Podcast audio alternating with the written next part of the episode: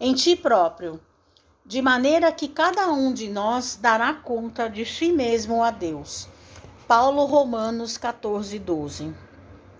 Escutarás muita gente a falar de compreensão e talvez que sobre o reflexo condicionado repetirás os belos conceitos que ouvistes por meio de preleção que te angariam simpatia e respeito. Entretanto, se não colocares o assunto nas entranhas da alma, situando-te no lugar daqueles que precisam de entendimento, quase nada saberás de compreensão, além da certeza de que temos nela preciosa virtude. Falarás de paciência e assinalarás muitas vozes em torno de ti Referindo-se a ela, no entanto, se no ímã do próprio ser não tens necessidade de sofrer por alguém ente amado, muito pouco perceberá acerca de calma e tolerância.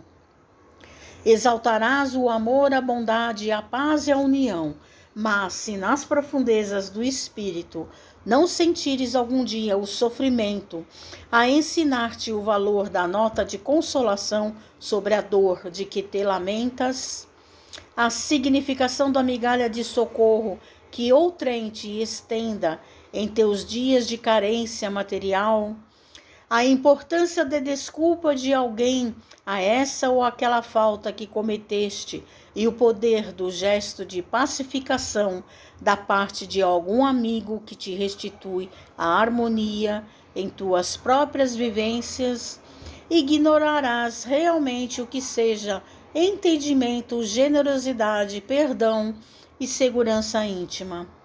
Seja qual for a dificuldade em que te vejas, abstente de carregar o fardo das aflições e das perguntas sem remédio. Penetra no silêncio da própria alma, escuta os pensamentos que te nascem do próprio ser e reconhecerás que a solução fundamental de todos os problemas da vida surgirá de ti mesmo. Mensagem do livro Ceifa de Luz, Francisco Cândido Xavier, por Emmanuel.